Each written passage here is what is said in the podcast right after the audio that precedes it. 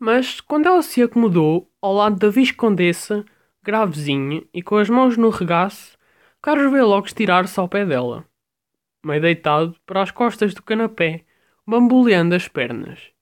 Vamos, filho, tem maneiras, rosnou-lhe muito seca Dona Ana. Estou cansado, governei quatro cavalos, replicou ele, insolente e sem olhar.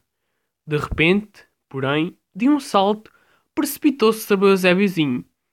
Queria-o levar à África a combater os selvagens e puxava-o já pelo seu belo de cavaleiro da Escócia, quando a mamã acudiu aterrada.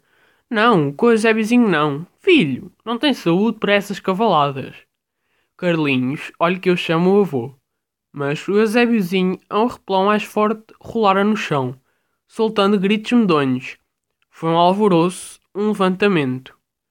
A mãe, trêmula, agachada junto dele, punha-o de pé, sobre as perninhas moles, limpando-lhe as grossas lágrimas, já com o lenço já com beijos, quase a chorar também. O delegado, consternado, apanhara o boné escocês e cofiava melancolicamente a bela pena de galo.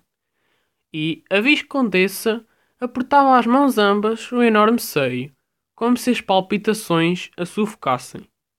O Eusébiozinho foi então preciosamente colocado ao lado da Titi, e a severa senhora, com um fulgor de cólera na face magra, apertando o leque fechado, como uma arma, preparava-se a repelir o Carlinhos que, de mãos atrás das costas e aos pulos em roda do canapé, ria, arreganhando para o Zé Vizinho um lábio feroz.